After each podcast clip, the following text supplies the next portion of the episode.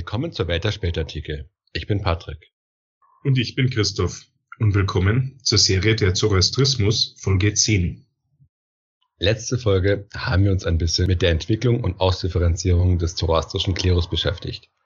Wir haben das Verhältnis zwischen König und Religion angeschaut und ein bisschen in die Formierungsprozesse der Religion. Dabei haben wir schon kurz angerissen, dass jetzt auch das Verhältnis zwischen Zoroastrismus und den anderen Religionen eine Rolle gespielt hat und dass auch innerhalb des Zoroastrismus bestimmte Strömungen oder Texte zur Norm geworden sind, während andere Anteile der, des zoroastrischen Kultes in den Hintergrund gerückt sind oder gar bekämpft wurden. Heute werden wir uns mit anderen Religionen im Perserreich beschäftigen und wie diese von den persischen Königen behandelt wurden. Konkret wird es um das Christentum und den Manichäismus gehen. Der Schwerpunkt liegt dabei stärker auf der Religionspolitik der Könige und dadurch sollt ihr einen Eindruck vom religiösen Umfeld des Zoroastrismus bekommen. Besonders in Mesopotamien gab es relativ wenige ethnische Perser und die Region war entsprechend kulturell auch anders gelagert. In dieser Region gab es zudem viele andere religiöse Gruppen wie Juden, Christen oder Manichäer. Die Christen gab es zum einen durch die Mission, ne, Syrien und Palästina waren ja auch räumlich sehr nah, und hinzu kamen noch christliche Händler und Missionare, die die Seidenstraße entlang reisten. Und gleichzeitig verschleppte auch König Schapur I. zahlreiche Römer. Wir hatten das ja in der Perser-Serie schon erwähnt, aber für die neuen Zuhörer, als die Römer und Perser unter Schapur I. Krieg führten, drang Schapur tief nach Syrien ein und verschleppte zahlreiche Römer aus Antiochia. Er ließ zur Ansiedlung der verschleppten Römer eigens eine neue Stadt bauen. Diese Stadt bekam den wunderbar sprechenden Namen We Antioch Shapur. Das heißt, besser als Antiochia, beziehungsweise besser als Antiochia hat Shapur es erbaut. Syrien gehörte zu den stärker christianisierten Regionen des Römischen Reiches und gerade Antiochia hatte ja eine sehr alte christliche Tradition. Laut der Apostelgeschichte wurden ja dort die Anhänger Jesu erstmals Christen genannt. Dementsprechend kamen dann durch diese Verschleppungen viele Christen ins Perserreich. Während der Christenverfolgungen im Römischen Reich Anfang des vierten Jahrhunderts flohen dann auch viele Christen ins Perserreich. Und auch in späterer Zeit flohen dann auch einige christliche Gruppen, die jetzt einer anderen theologischen Strömung angehörten, als die, die vom Kaiser unterstützt wurde, ebenfalls nach Persien. Das geschah dann vor allem im sechsten Jahrhundert. Das heißt, durch all diese Faktoren wurde das Christentum zur größten Minderheitsreligion im Perserreich, ganz besonders in Mesopotamien. Inwiefern kann man sich jetzt diese Verschleppung vorstellen? Das ist ja anscheinend keine Versklavung, wenn man eine eigene Stadt bekommt. Also warum macht der König das und wie ist das Leben der Verschleppten in dieser neuen Stadt? Also im Prinzip konnten die relativ frei leben sozusagen. Also es gab natürlich Zwang, nämlich den Zwang, dass du ins Perserreich musst. Also du wurdest halt gegen deinen Willen verschleppt, aber dann wurdest du eben nicht versklavt, sondern eine Idee war, dass du viele Handwerker und Fachkräfte sozusagen ins eigene Reich holst. Halt mit Gewalt, aber die Idee war jetzt nicht, die einfach wie normale Sklaven zu halten. Und die wurden dann angesiedelt in einer eigenen Stadt oder Stadtteile und konnten dann auch relativ gut leben, aber halt dann äh, unter persischer Herrschaft. So vielleicht sowas wie die Verschleppung von Wissenschaftlern nach dem Zweiten Weltkrieg. Stimmt, ja, ein guter Vergleich. Stimmt, da gab es ja auch Verschleppungen, Entführungen, ähm, Bestechungen, also die ganze Palette. Ja, man sieht, äh, sowas ist nicht, ähm, sowas wird nie alt anscheinend. Ja gut, es, es gibt einen gewissen Grund, warum man das macht. Ja, stimmt. Und dadurch, dass dann die Christen so zahlreich wurden im Perserreich, wurden sie natürlich auch ein politischer Faktor. Zumindest in der Hinsicht, dass sie jetzt nun von den Königen der Könige als politische Größe wahrgenommen wurden. Und das war aber selten von Vorteil für die Christen. Denn die Politik der Könige den Christen gegenüber war vor allem von außenpolitischen Situationen geprägt. Hinzu kamen auch innenpolitische Faktoren, die jedoch mit der Religion an sich eigentlich wenig zu tun hatten. Was heißt das jetzt konkret? Nach der konstantinischen Wende, als die Christen nun vom Kaiser zunehmend unterstützt wurden, wurde das Christentum in den Augen der Perser zu einer römischen Religion, beziehungsweise zur Religion der römischen Kaiser. Und da Religion eine öffentliche Sache war und besonders in antiker Zeit damit auch eine staatliche Angelegenheit, wurden die Christen zuweilen verdächtigt, römerfreundlich zu sein. Deshalb kam es auch hin und wieder zu Verfolgungen von Christen, gerade wenn die Beziehungen zu den Römern schlecht waren. Ja, und das ist auch in der heutigen Zeit ist auch nicht ganz fremd, ja, wenn man, dass man bestimmte Gruppen benachteiligt, weil man sie mit einer bestimmten Regierung assoziiert, die man nicht mag. Auch wenn jetzt die Gruppe an sich, ist meistens eine ethnische Gruppe, gar nicht politisch ist auch natürlich auch gar keine homogene Gruppe darstellt. Aber trotzdem werden sie angegriffen für das, was sie sind und nicht das, was sie tatsächlich tun. Später, dann als die persischen Christen sich kirchenrechtlich und dann auch theologisch von der römischen Kirche losgelöst hatten, wurde dies von den Perserkönigen gefördert und den Christen ging es dann tatsächlich tendenziell besser. Wer mehr über die Entwicklung des Christentums im Perserreich erfahren will und auch was das in Bezug auf das Verhältnis zwischen den Persern und den Römern bedeutet hatte, dem empfehle ich dann die Folgen 5 und 6 unserer Perser-Serie. Für den außenpolitischen Aspekt des Christentums empfehle ich zudem die Folge 9 unserer Perser-Serie zur spätantiken Geopolitik.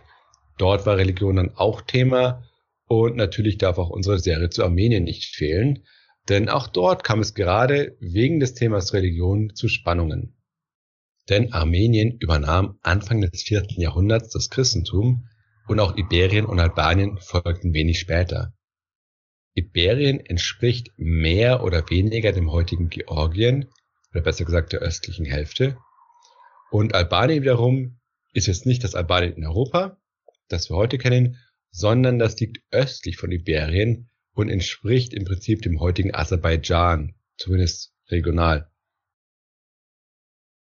Als Armenien christlich wurde, berührte dies auch auf mehrfache Weise die Perser.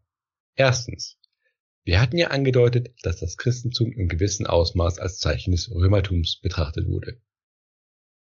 Dass die römischen Kaiser ein Selbstverständnis propagiert hatten, das sie als Beschützer aller Christen auf der Welt darstellte, machte die Sache sicher nicht besser. Das heißt, wenn sich ein Königreich oder eine Gruppe zum Christentum bekannte, konnte dies als pro-römische Ausrichtung begriffen werden. Und damit wird die Religion außenpolitisch relevant und die Perser müssen darauf reagieren. Das galt vor allem in Bezug auf Armenien, weil die Lage des Landes von strategischer Bedeutung war. Ja, von Armenien aus konnte man das iranische Hochland bedrohen. Deshalb hatte die persische Oberschicht, von der der König wiederum abhängig war, immer ein Interesse daran, dass Armenien keine Bedrohung werden konnte. Also war das Christentum Armeniens immer ein Dorn im Auge der Perser, wenn dies mit einer pro-römischen Ausrichtung einherging. Oder zumindest dies so interpretiert wurde. Waren diese Befürchtungen gerechtfertigt?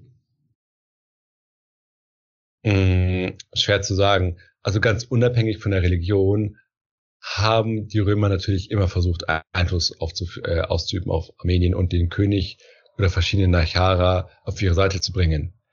Und es gab eine religiös-klerikale, also eine klerikale Be ähm, Verbindung zwischen Armenien und dem Römerreich tatsächlich. Nämlich wurde der Katholikos, also der, das Oberhaupt der armenischen Kirche, vom Bischof von Caesarea geweiht. Ja, und Caesarea lag im Römischen Reich. Das heißt, die armenische Kirche hat ihr Oberhaupt tatsächlich immer von den Römern bekommen. Und das war natürlich auch eine Einflussmöglichkeit. Das heißt, ja, also dass die Perser immer besonders auf Armenien geschaut haben, war berechtigt, weil die Römer auch immer auf Armenien geschaut haben, um einen eigenen Vorteil zu kriegen. Und die hatten auch das strategische Interesse, dass Armenien nicht römerfeindlich war, weil man auch rein militärisch von Armenien aus auch Kappadokien, also Zentralanatolien, gut angreifen konnte. Das heißt, die, das war halt ein solches Gebiet, das beide Reiche bedrohen konnte, ohne dass es äh, Armenien selbst stark war, aber dadurch wollten beide Großreiche natürlich dieses Gebiet kontrollieren. Und Religion ist einfach ein Faktor, den man vielleicht nutzen kann. Zweitens. Es gab aber noch einen kulturellen Aspekt, ja, wenn es um das Christentum in Armenien ging. Ich hatte ja erwähnt, dass der Zoroastrismus auch in Armenien stark vertreten war, auch wenn es lokale Unterschiede gab. Die Christianisierung Armeniens bedeutete damit eine Bedrohung für die dortigen zoroastrischen Gemeinden. In Armenien trat das Christentum also als direkter Konkurrent des Zoroastrismus auf. Damit hatte er eine andere Qualität als im Perserreich. Denn im Perserreich waren die Christen in Gebieten besonders stark, die vorher heidnisch waren und nicht zoroastrisch. Ja, also in Mesopotamien, wo es eh weniger Perser gab, waren die Leute Heiden und haben die Christen halt dort missioniert. Das fanden die Zoroastrier jetzt nicht schlimm. Aber in Armenien haben praktisch Christen gegen Zoroastrier missioniert. Und das ist natürlich eine ganz andere Sache. Das hat dazu geführt, dass es dann oft zu Verfolgungen der Christen kam und auch zu Versuchen, die Armenier wieder zurück zum Zoroastrismus zu bekehren. Das war ungewöhnlich, weil der Zoroastrismus eigentlich nicht missionarisch war, aber hier ging es um eine Rekonversion zum Zoroastrismus. Die Motivation dahinter war aber vor allem politischer Natur, weshalb vor allem die persischen Könige die Urheber von Verfolgungen waren gegen die Christen. Nicht die zoroastrischen Priester waren die treibende Kraft, wie man eigentlich denken könnte, sondern die Könige. Hier muss man aufpassen, weil die christlichen Quellen wiederum immer die Priester verantwortlich machen. Doch liegt das daran, dass jetzt christliche Quellen immer einen sehr spezifischen Blick haben auf so eine Sache und immer sehr religiös denken und sie deswegen immer meinen, ja, okay, unsere Religion wird wegen ihrer Religion verfolgt und das machen die anderen halt, weil sie die falsche Religion haben. Also Christen neigen sehr stark dazu, die Verfolgung vom Christentum als religiös motiviert anzusehen. Und das war übrigens auch im Römischen Reich so. Ja, als die Christen dort verfolgt wurden, haben die dazu geneigt zu sagen, ah, sie hassen unsere Religion und darum verfolgen sie uns. Während neuere Studien zum Thema zeigen, dass die Verfolgungen im Römischen Reich politisch motiviert waren und es nicht irgendwie theologisch. Ja, die Christen wurden einfach als Unruhestifter gesehen oder als illoyal, weil sie ja nicht am Kaiserkult mitgemacht haben. Während das, was die Christen privat geglaubt haben, egal war. Ja, die, die, die römischen Kaiser haben einfach befohlen, macht beim Kaiserkult mit. Und wenn Christen das gemacht haben, dann hat man sie auch in Ruhe gelassen, was ja dagegen spricht, dass die Religion an sich als ein Problem gesehen wurde. Aber die christlichen Quellen haben das halt immer so gewertet. Was jetzt in Armenien noch dazugekommen ist, war, dass die zoroastrischen Priester mit den Verfolgungen betraut worden sind. Das lag aber daran, dass die Priester im Zoroastrismus, also im Perserreich, auch richterliche Funktionen hatten. Und damit waren sie immer das Gesicht der Verfolgung aus Sicht der Christen, ja, weil du immer einen zoroastrischen Priester hast, der dich vor Gericht stellt. Ähm, vielleicht eine kleine Abschweifung. Wenn du jetzt sagst, dass die Christen verfolgt worden sind, weil sie nicht am Kaiserkult teilgenommen haben, das war doch dann sicherlich auch bei Juden der Fall. Ja, bei den Juden war das äh, anders. Und zwar war das Judentum eine sehr, sehr alte und auch aus Sicht der Römer ehrwürdige Religion.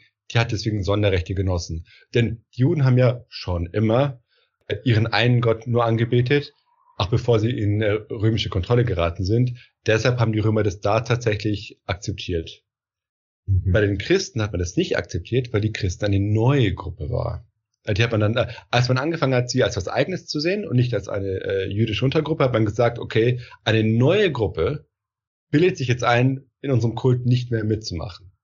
Und deshalb wurde das anders behandelt als bei den Juden. Okay, das war der politische Aspekt, der eine Rolle gespielt hat, dass man gegen das Christentum vorgegangen ist äh, in Armenien. Eine weitere Rolle hat gespielt, dass im Zoroastrismus Apostasie verboten war. Also Apostasie bezeichnet den, den Abfall vom Glauben. Damit beging man im Zoroastrismus eine klare Sünde, während jetzt den Zoroastriern die Konversion von Heiden zum Christentum eher egal war. Das heißt, nur die Konversion von Zoroastriern zu, zu Christen hat gestört. Und ganz besonders natürlich, wenn Ranghohl-Perser das gemacht haben. Bei Apostasie war sogar die Todesstrafe möglich, aber es gab auch eine Variante mit Gefängnis und es ist so abgelaufen, dass ein Christ, der vor Zoroastrier war, ins Gefängnis gebracht wurde, tagsüber zum Feuertempel gehen musste und dann nachts ins Gefängnis zurückkehrte. Das Ziel war eben die Umerziehung des Sträflings, damit er wieder zum Zoroastrismus hinkonvertiert. Auch konnte der Besitz von Abtrünnigen konfisziert werden. Und ein weiterer Umstand hat ebenfalls zu Christenverfolgungen geführt. Manchmal hatten sich anscheinend christliche Gruppen provokant verhalten. Der König Jazdgirt, der von 399 bis 421 herrschte, war sehr tolerant gegenüber Christen, weshalb ihn dann christliche Quellen sehr schmeichelhaft beschrieben haben. Die zoroastrischen Quellen wiederum nannten ihn Sünder.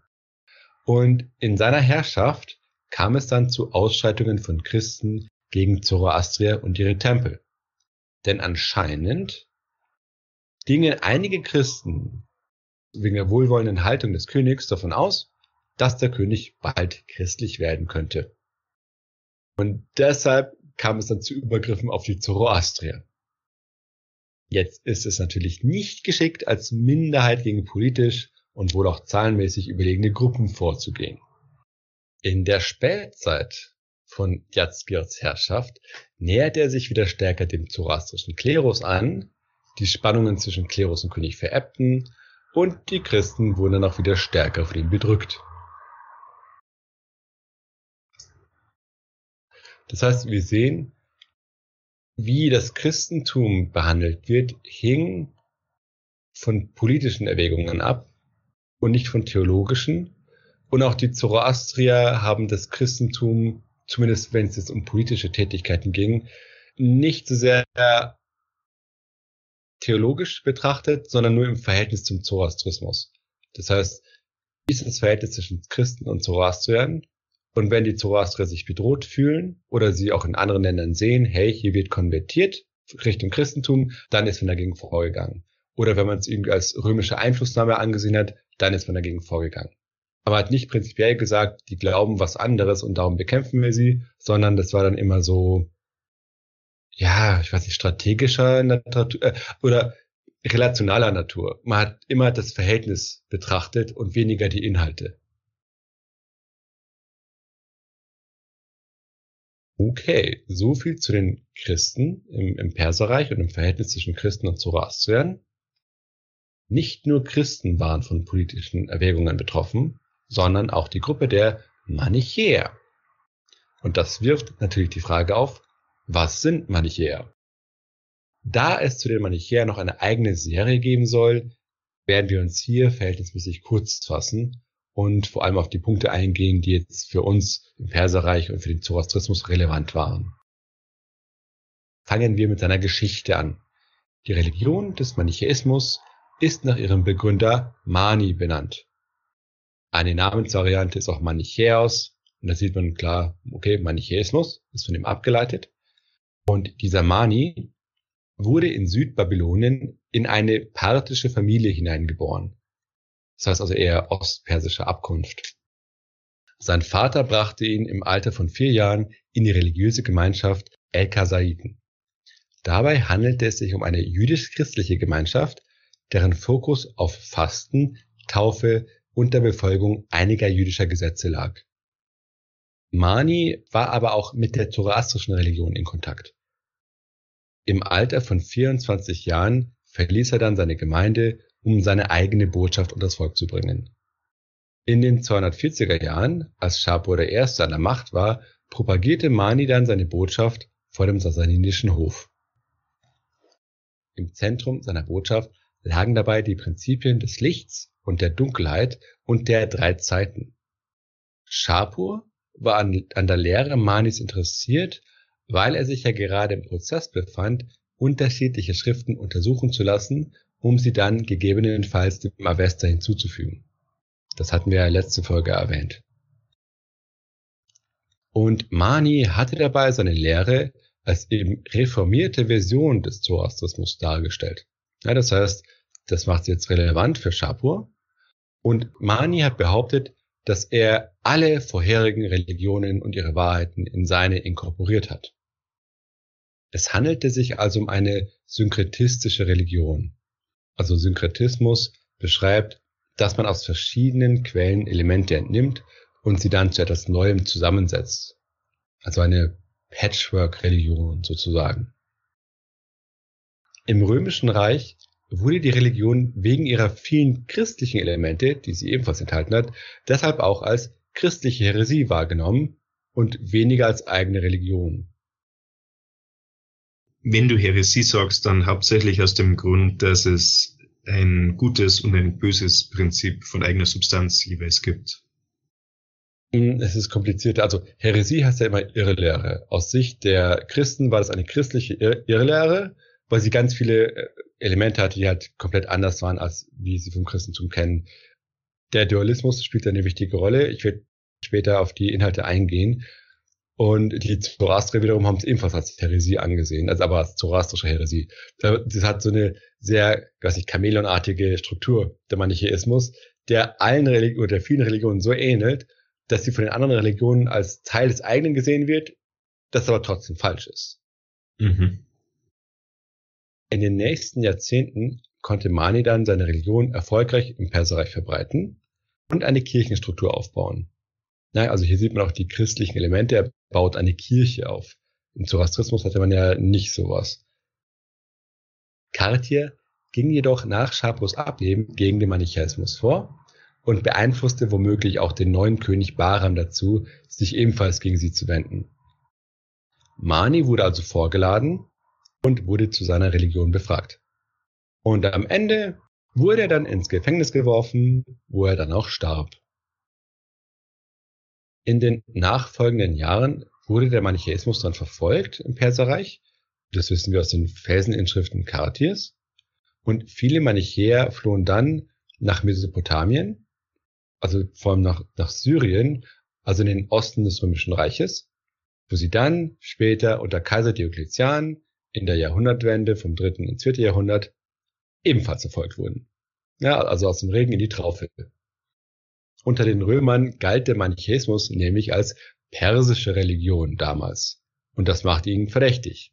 Ebenso wie das Christentum bei den Persern verdächtig war, römerfreundlich zu sein.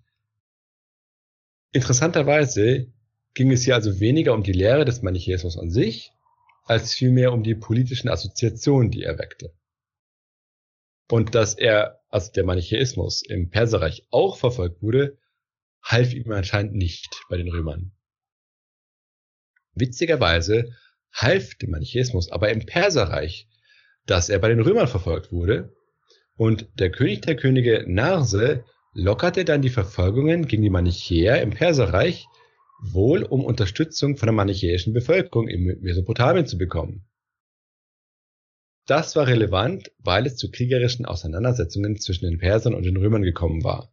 Und Mesopotamien war ja immer die Region, wo die Kriege ausgefochten wurden. Diese Ruhe für die Manichäer im Perserreich hielt aber nicht lange an und Narses Nachfolger Hormizd II., der von 303 bis 309 regierte, startete dann die Verfolgungen erneut. Zu diesem Zeitpunkt flohen dann auch viele Manichäer nach Ostiran, beziehungsweise wanderten jetzt die Seidenstraße nach Osten entlang, also Zentralasien und Westchina. Und dort kam es dann auch mit dem Buddhismus in Kontakt, der sich wiederum nach Westen hin ausbreitete. Und in Samarkand etablierte sich dann ein manichäisches Zentrum und es entwickelte sich praktisch dort dann Ostmanichäismus, der sich vom westlichen Manichäismus dann auch im Römischen Reich praktisch abgekoppelt hatte. Und im Osten, in Zentralasien, konnte dann der Manichäismus dann zusammen mit dem Christentum und dem Buddhismus sich ausbreiten, während er im Perserreich, wo er ja eigentlich entstanden war, stark an Bedeutung verlor. Im vierten Jahrhundert gab es dann weitere Verfolgungen, die aber anscheinend weniger exzessiv gewesen sein sollen als gegen die Christen.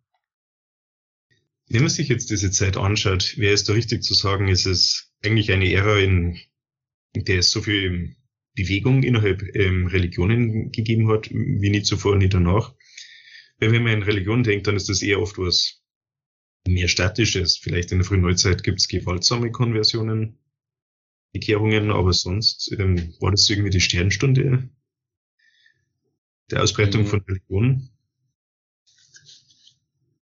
Ja, es scheint eine sehr fruchtbare Zeit gewesen zu sein. Also bei Religion ist, muss man aufpassen, auch innerhalb von Religionen gibt es immer viel Dynamik. Ähm, wenn man jetzt sich das Christentum anschaut, im, in der, in der Antike oder im Mittelalter gab es, also gerade in der Antike gab es viele Abspaltungen und viele unterschiedliche theologische Entwicklungen. Im Mittelalter gab es ja dann auch ganz verschiedene Gruppen, wie es die Katharer und, und, und andere Sachen oder die Bogomilen, das ist eine Gruppe im, im Balkan gewesen. Also da gibt es innerhalb der Religion viel Dynamik. Dass eine neue Religion entsteht und sich ausbreitet, das ist äh, tatsächlich dort stärker der Fall gewesen. Also wirklich eben das Christentum, die verschiedenen Strömungen, äh, der Manichäismus, dass der Manichäismus überhaupt entsteht oder das Christentum genauso, dass es sich als eigene Religion etabliert. Und der Buddhismus war ja auch nicht, noch nicht so alt zu der Zeit. Das war tatsächlich besonders im Vergleich zu der späteren Zeit, muss man sagen. Vor allem was interessant ist, dass diese Religionen sich auch ohne politischen Akteur verbreitet haben. Also im Sinne von, es war nicht so wie bei den Konquistadoren, die natürlich selbst mit Missionaren gekommen sind, sondern hier ging es eher friedlich innerhalb des Römischen Reiches und dann auch grenzübergreifend. Mhm. Äh, beim Manichäismus genauso, der wurde ja nie politisch gedeckt und durch Könige forciert. Aber das ist dann tatsächlich eine besondere Zeit gewesen. Auch im Heidentum gab es alle möglichen Entwicklungen. Jetzt ist natürlich die Frage schwierig, ähm, wie das früher aussah. Also ich glaube, früher gab es auch eine nicht zu unterschätzende religiöse Dynamik, aber ich glaube, die Quellenlage ist dort schwieriger, denn viele Quellen, die wir haben zu den Religionen in der Spätantike, kommen von Christen zum Beispiel, die sich für solche Fragen sehr interessiert haben. Während Heiden äh, solche Dinge einfach nicht aufgeschrieben haben. Und die klassischen Geschichtsschreiber auch nicht, die haben sich für Politik interessiert und nicht für Religion.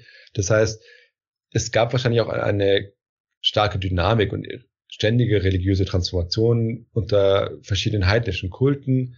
Bei den, im Hellenismus haben wir das gesehen, dass griechische Kulte sehr stark vermischt wurden, dass Mischgottheiten entstanden sind. In, in Ägypten wäre das Serapis, der auch eine Vereinigung von verschiedenen anderen äh, religiösen Aspekten war, von den Ägyptern und von den Griechen. Das heißt, das auch. Aber das hat natürlich eine andere Komponente, weil hier nicht eine religiöse Lehre damit verbunden war, die missionarisch sich verbreitet hat, sondern das hat sich einfach entwickelt. Ähm, die Reiche haben das unterschiedlich gehandhabt, die haben dann versucht, auch vielleicht integrativ zu sein, oder es gab einfach Kulturkontakt und dann gab es Verschmelzungserscheinungen. Das heißt, Religion, Religion war immer sehr dynamisch. Aber dass hier etwas Neues entsteht, mehr oder weniger grundsätzlich Neues, und dass sich das dann stark verbreitet in alle Himmelsrichtungen, das gab es, glaube ich, in derselben Form vorher nicht. Und später, ja, später dann doch wieder mit dem Islam. Ja. Der hat sich dann auch extrem verbreitet. Und danach wüsste ich jetzt kein Beispiel. Also ich würde sagen, prinzipiell ist Religion immer dynamisch, aber es kann sein, dass es damals vielleicht noch dynamischer war, wenn es um jetzt Expansionsbewegungen ging. Okay, zurück zum Text. In dieser Zeit, wo der Manichäismus so äh, entstanden ist und sich verbreitet hat, wurde auch der Avesta verschriftlicht. Jetzt haben einige Forscher das so gedeutet, dass das vielleicht in Verbindung gebracht werden könnte mit dem Manichäismus der eine Konkurrenz dargestellt hat zum traditionellen Zoroastrismus. Denn der Manichäismus hatte heilige Schriften, die er auch aufgeschrieben hat, was ihm natürlich eine besondere Attraktivität gibt. Und das machte ihn gerade für den bis dorthin rein oral tradierten Zoroastrismus zu einer Konkurrenz. Jetzt könnte man natürlich an dieser Stelle hinzufügen, ja, aber das Christentum hat ja doch auch eine schriftliche Tradition ebenso das Judentum. Okay, das Judentum war jetzt nicht missionarisch, aber das Christentum war schon. Das heißt, wenn man Schriftreligionen als äußeren Faktor für die Verschriftlichung des Avesta sehen möchte, dann muss man ja auch aufs Christentum achten. Das wäre jetzt ein Gegeneinwand. Und dagegen wiederum kann man aber einwenden, ja, stimmt, das Christentum war schriftlich, aber das Christentum hat sich nicht als reformierte Version des Zoroastrismus dargestellt. Und das macht dann schon einen Unterschied. Denn wenn eine Reformbewegung erscheint, also einer bestimmten Religion, die von sich sagt, hey, wir kommen von dieser Religion, dann stellt das natürlich den traditionellen Kanon dieser Religion stärker in Frage. Und ein schriftlicher Kanon, wie die Manichäer hatten, hat natürlich Vorteile gegenüber einem mündlichen Kanon.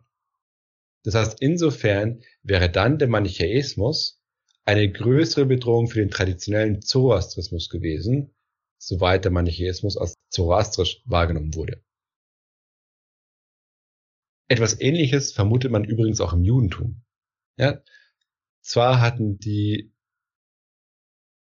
zwar hatten die ihre heiligen Schriften aufgeschrieben, aber es gab keinen klar festgelegten Kanon.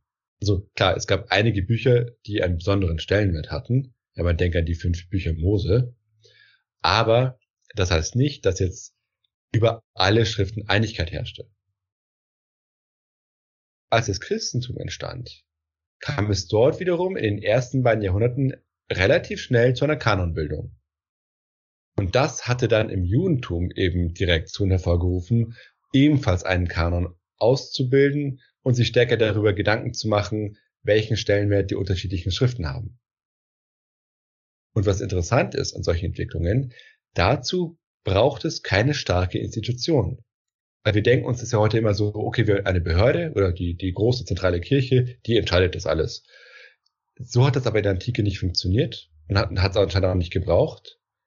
Denn bei den Christen war es so, dass es zwar einige wenige Schriften gab, die länger umstritten blieben, aber die meisten Schriften des Kanons wurden bereits im Laufe des zweiten Jahrhunderts kanonisiert, sozusagen. Also hatte sie einfach einen Kanon etabliert. Das Interessante ist, dass in dieser Zeit sich kirchliche Strukturen erst noch ausgebildet hatten, also noch im Bildungsprozess waren, und das Christentum selbst im Römischen Reich ja gar keinen legalen Status hatte und teilweise sogar verfolgt wurde. Und die Gemeinden waren ja auch relativ weit entfernt. Ja, man denke an Syrien, Nordafrika, Italien, Athen, Südfrankreich, also weite Entfernung. Aber zwischen den Gemeinden bestanden bereits so gute Kontakte, die waren so stark miteinander verbunden, dass sich dann relativ schnell eine einheitliche Praxis ausgebildet hatte oder eine fast einheitliche Praxis. Also welche Schriften jetzt einen besonderen Stellenwert hatten. Also es ist zwar ein bisschen komplexer, es gibt natürlich auch andere Schriften und so weiter, aber das, was wir heute als Kanon haben, hat sich relativ schnell informell entwickelt.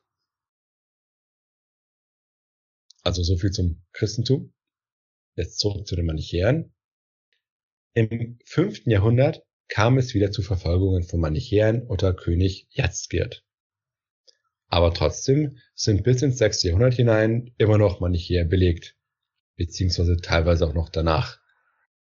Mit der Eroberung durch die Araber gab es dann kurz eine Zeit der Toleranz gegenüber den Manichäern, sodass einige Manichäer aus Zentralasien und dem Osten Irans wieder in den Westen Irans kamen.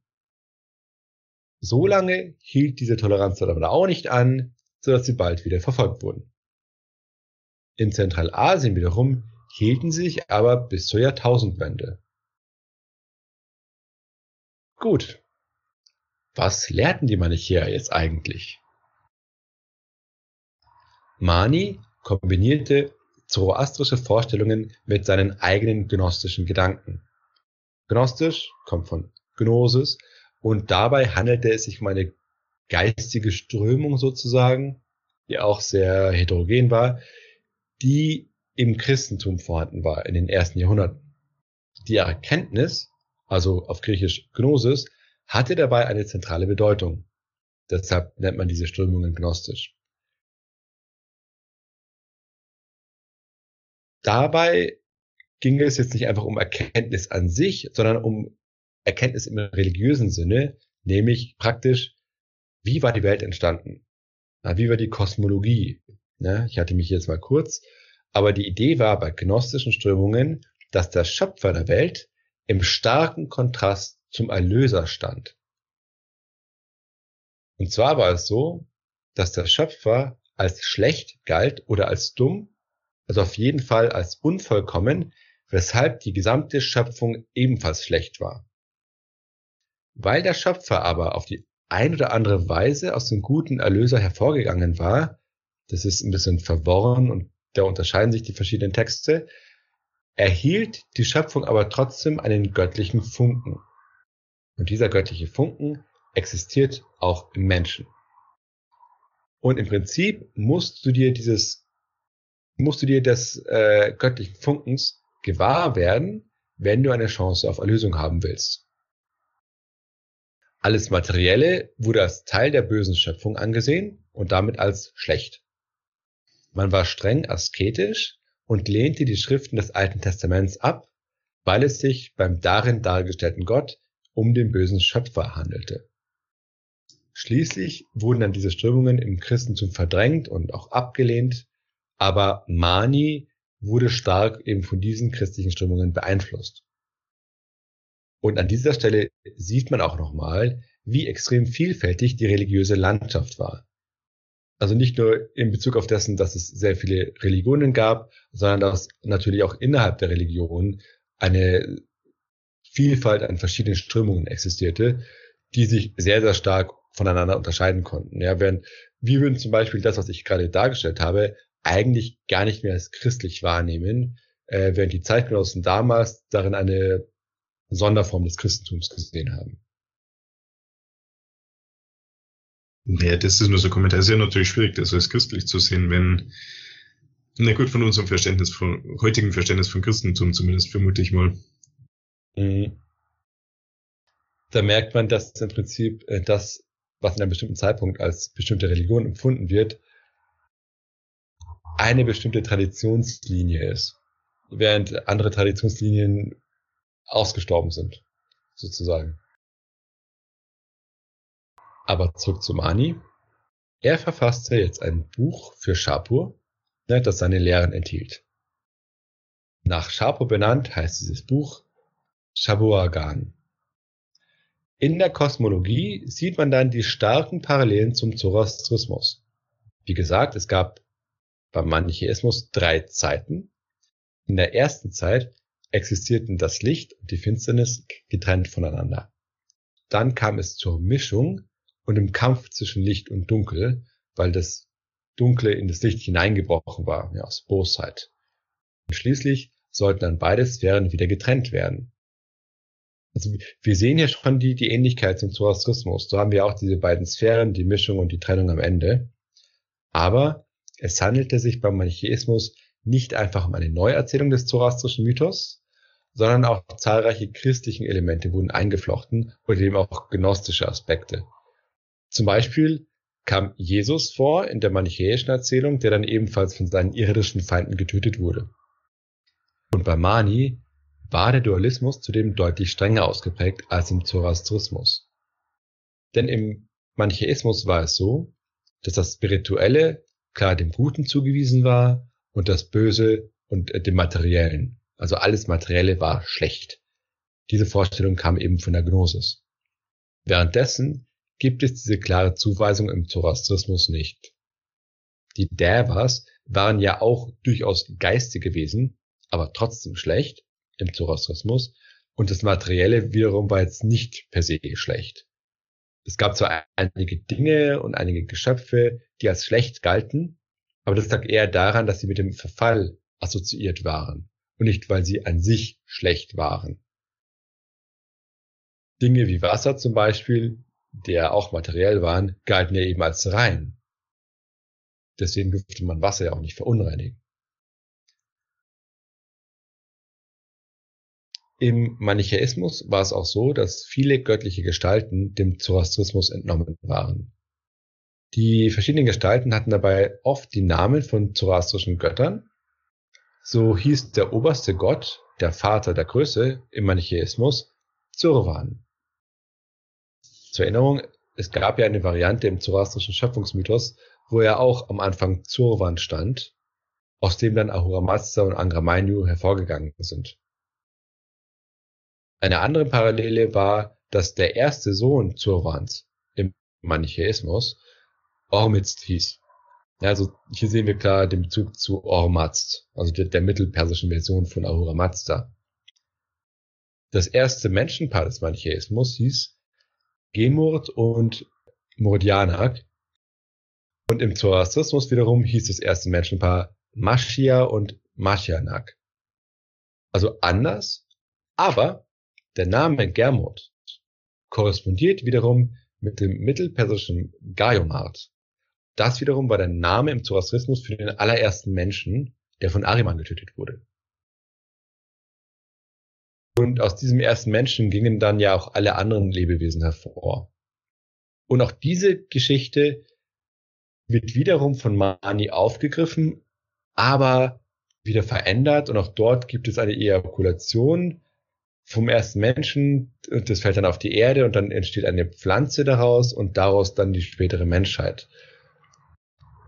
Das heißt, wir sehen hier in den verschiedenen Erzählungen sehr starke Ähnlichkeiten, die dann aber wiederum verändert werden. Ah, wenn man sieht, wie man das eine mit dem anderen verwechseln könnte, dass man sagt, okay, das ist eine komische Variante, die man nicht kennt von dem anderen. Und bei Mani war es ebenfalls so, dass die Menschen sich am kosmologischen Kampf zwischen Gut und Böse beteiligen mussten. Wir sehen hier also starke zoroastrische Konzeptionen, stark abgeändert durch christliche und gnostische Motive und eigene Vorstellungen. Möglicherweise wurde dann der Zoroastrismus wiederum ebenfalls vom Manichäismus beeinflusst. So gab es zum Beispiel zoroanistische Strömungen, die die materielle Welt deutlich negativer gesehen haben. Auch gab es asketische Strömungen, die empfahlen, sich vom Materiellen fernzuhalten. Jedoch ist es schwierig, hier die eindeutige Zuweisung zu machen. Also war es so, dass jetzt einige zoroastrische Strömungen vom Manichäismus beeinflusst wurden? Oder war es einfach nur so, dass der Manichäismus von bestimmten zoroastischen Strömungen beeinflusst wurde? Also in welche Richtung ging das? Was war zuerst da? Das kann man halt sehr schwer sagen. Deshalb kann man nicht so gut beurteilen, wie stark jetzt der Zoroastrismus vom Manichäismus beeinflusst wurde. Fun Fact. Für Zoroastristisch schlägt mir LibreOffice eine ganze Palette von anderen Wörtern vor wie zum Beispiel urbanistisch, revanchistisch, antipuristisch, humanistisch, antitschechisch und chauvinistisch, was jetzt auch nicht wirklich zusammenpasst. Am meisten habe ich mich über antitschechisch gewundert. Also das ist wie ein komisches Wort. Antipuristisch wäre eigentlich genau das Gegenteil von chauvinistisch. Stimmt. Ja. ja, woher das Anti kommt. Naja. Der zoroastrische Priester Adobardi Maraspandan war die bestimmende Gestalt gegen den Manichäismus im vierten Jahrhundert. Dementsprechend wird er in zoroastrischen Schriften auch stark in Ehren gehalten. Er schrieb dann auch eine Widerlegung gegen den manichäischen Glauben. Der Denkart stellt in seinem dritten Buch die Widerlegung von Adubard folgendermaßen vor. Zehn Vorschriften, die der verkrüppelte Dämon Mani verkündet gegen den Wiederhersteller der Rechtschaffenheit, Adubardi Marasmandan. Also ich finde solche polemischen Titel und Texte immer unglaublich unterhaltsam. Der verkrüppelte Dämon. Adubard, also dieser Theologe, zählt hingegen zwölf Dinge auf, beziehungsweise zwölf Regeln, die den Zoroastrismus positiv vom Manichäismus abheben. Also hier sagt er, das sind die großen Unterschiede und darum sind wir besser und darum haben wir die Wahrheit. Erstens, man soll keine Rachegedanken hegen. Zweitens, man soll nicht gierig Dinge horten. Drittens, man soll gastfreundlich sein. Und viertens, man soll eine Frau aus der eigenen Familie nehmen. Okay, ich glaube, das würde heute jetzt weniger beliebt sein. Fünftens, man soll in einer Gerichtsverhandlung die Strafverfolgung und Verteidigung korrekt umsetzen. Sechstens, man soll nicht unrechtmäßig Vieh töten. Siebtens, man soll die materielle Welt als grundlegendes kosmisches Prinzip akzeptieren. Also hier sieht man, Das Materielle ist jetzt nicht irgendwas Böses und nicht irgendeine Korrumpierung im Zoroastrismus. Man soll die materiellen Dinge der Welt äh, der Götter überlassen und neuntens, man soll die Dinge der spirituellen Welt für sich erforschen. Also man soll jetzt nicht materialistisch leben und, und, und denken, man soll die Materie an sich aber nur anerkennen. Zehntens, man soll die Dämonen aus seinem eigenen Körper austreiben. Elftens, man soll die Götter zu Gästen im eigenen Körper machen. Und zwölftens, man soll die Welt vollenden. Also das ist sicher eine Anspielung auf die Teilnahme am kosmischen Kampf. In den folgenden Jahrhunderten, also auch während islamischer Zeit, wurden zahlreiche zoroastrische Texte gegen den Manichäismus verfasst. Dabei dürfte der Manichäismus aber nicht mehr allzu stark in Persien selbst gewesen sein. Der Schwerpunkt der zoroastrischen Kritik lag dabei bei der Behauptung der Manichäer, dass die Schöpfung und alles Materielle schlecht sei.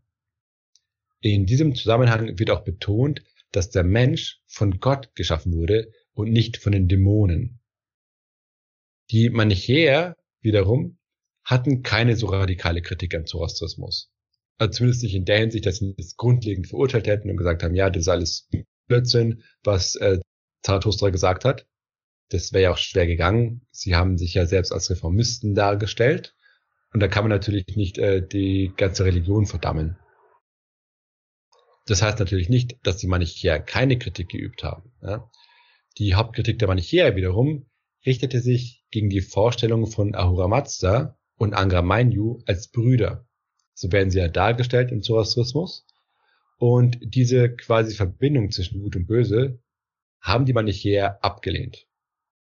Auch warfen sie den Zoroastriern vor, dass sie sowohl Geschöpfe Ahura Mazdas als auch die Angramainius töteten. Dies mache sie zu Feinden sowohl des Guten als auch des Bösen. Bei den Zoroastriern war es ja so, dass Vieh und Tiere des guten Prinzips ja nicht einfach getötet werden durften. Aber man durfte sie opfern. Das heißt, innerhalb entsprechender zoroastrischer Rituale war das Töten dann doch wieder erlaubt. Und darauf haben sich dann wohl die Manichäer bezogen in ihrer Kritik. Die Manichäer hingegen vermieden es allgemein, Tiere zu töten und zu essen, wobei es dann Unterschiede gab innerhalb der Gemeinde, also der Klerus, die Auserwählten bei den Manichäern lebten vegetarisch, während den Zuhörern, also den, den gewöhnlichen Gläubigen, durchaus noch erlaubt war, Fleisch zu essen. Aber prinzipiell gab es dort eher die Richtung Fleischlosigkeit. Okay. Also das war jetzt ein kurzer Einblick in die religiöse Umwelt der Zoroastrier und welche Religionen die größten Konkurrenten darstellten, also vor allem im Perserreich und zum Teil auch Armenien. Bei der Religionspolitik der Sassaniden sieht man dann vor allem politische Komponenten, die eher wenig mit den eigentlichen Inhalten der jeweiligen Religionen zu tun hatten, sondern vielmehr mit dem Verhältnis zu den Römern. Teilweise gab es wohl auch Initiativen des zoroastrischen Klerus gegen andere Religionen, wobei die schwerer nachzuweisen sind. Auf alle Fälle wurden aber die Maßnahmen gegen Christen, Manichäer, von zoroastrischen Klerikern umgesetzt, weil diese ja auch mit dem Recht betraut waren. Waren jetzt die Manichäer eine stärkere Gruppe als die Christen, oder? Oh, das ist schwierig. Also, Zahlenmäßig gab es wahrscheinlich mehr Christen. Gleichzeitig war bei den Christen auch klar, dass sie stärker lokalisiert waren in den Mesopotamien und, und dort, wo es halt viele verschleppte Römer gab und in Armenien. Und ich glaube, dort hattest du die Komponente, dass das Christentum politisch mit dem Römertum verbunden wurde oder zumindest assoziiert war. Ich glaube, dadurch wurde es zumindest politisch als größere Bedrohung gesehen als der Manichäismus. Der Manichäismus ist vielleicht eine stärkere Infragestellung des traditionellen Zoroastrismus. Also da, da gibt es eine andere Dynamik äh, und eine andere Gefahrenlage. Aber ich glaube, das Christentum war wahrscheinlich stärker ausgeprägt als der Manichäismus. Der Manichäismus hatte jetzt keine Rückendeckung politischerweise. Äh, und deswegen, glaube ich, war der jetzt insgesamt auch schwächer. Ich frage mich, ob wenn man sich anschaut, wie diese Religionen behandelt wurden politisch, frage ich mich, ob es heute so viel anders ist. Und das meine ich jetzt nicht in Bezug auf Religionen, sondern eher auf Weltanschauungen allgemein. Denn mein Eindruck ist, dass das Verhalten gegenüber Leuten mit einer anderen Weltanschauung stärker dadurch beeinflusst wird, wie sie zur eigenen Weltanschauung oder der eigenen Politik steht, also sich verhält. Und man guckt ja dann weniger auf Inhalte, sondern man hat nur dieses relationale Empfinden, dass, okay, wie verhalten die sich zu mir? Und wenn die mir widersprechen, greife ich sie an. Und was sie eigentlich sagen, gucke ich gar nicht an. Also das ist, ich glaube, heute gibt es genauso, oder? Wahrscheinlich. Ja, das sind dann doch oft diese Strohmänner, die da aufgebaut werden. Sagt man das genau. Genau. Also, das scheint ein sehr menschliches Prinzip zu sein. nee, das ist dann aber oft ein bisschen kümmerlich. Ja, ja, das stimmt. Ja, es gibt allgemein ja auch die Tendenz, äh, dass man das eigene sehr stark differenziert. Ähm, sei es das eigene Land, die Kultur, die, die Sprache, die Religion, während das andere ist, wird viel, viel uniformer gesehen. Oder? Also auch, auch. Und ich vermute mal, dann kann es zu Karikaturen kommen. Okay, lange Rede, kurzer Sinn. Wir hoffen, dass ihr jetzt einen guten Eindruck davon bekommen habt, wie vielfältig die religiöse Landschaft im Perserreich war und was das für, das, für den Zoroastrismus bedeutet hat. In der nächsten Folge machen wir dann weiter mit heterodoxen Strömungen innerhalb des Zoroastrismus. Also die dann wirklich genuin zoroastrisch sind, nicht wie der Manichäismus, der mittlerweile als eigene Religion gilt, die nur Elemente des Zoroastrismus hat. Das heißt konkret, in der nächsten Folge geht es um den Mazdakismus und den Zoronismus. Also dann bis zur nächsten Folge. Bis zur nächsten Folge.